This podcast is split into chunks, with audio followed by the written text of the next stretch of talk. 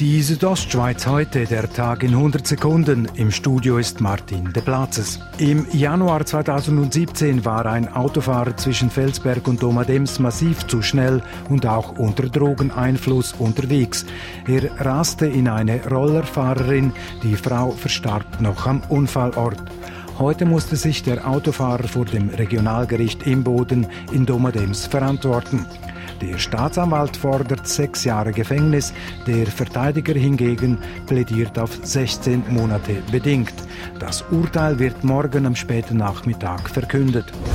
Der Bergsturz im Bondo vom August 2017 hinterließ im Dorf und bei den Betroffenen ein Bild der Zerstörung.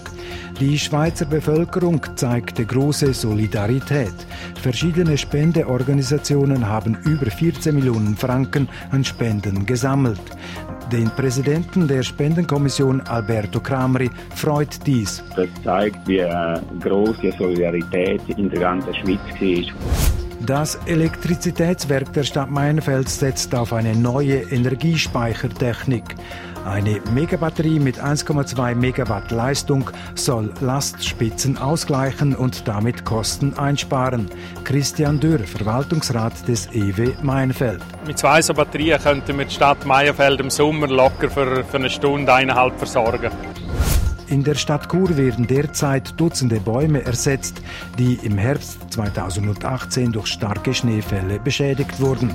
Laut Urs Tischhauser, Leiter der Stadtgärtnerei, müssen rund 200 Bäume ersetzt werden. Das wird wahrscheinlich ein, zwei Jahre gehen, bis wirklich wieder alle ersetzt sind. Die Südostschweiz heute, der Tag in 100 Sekunden, auch als Podcast erhältlich.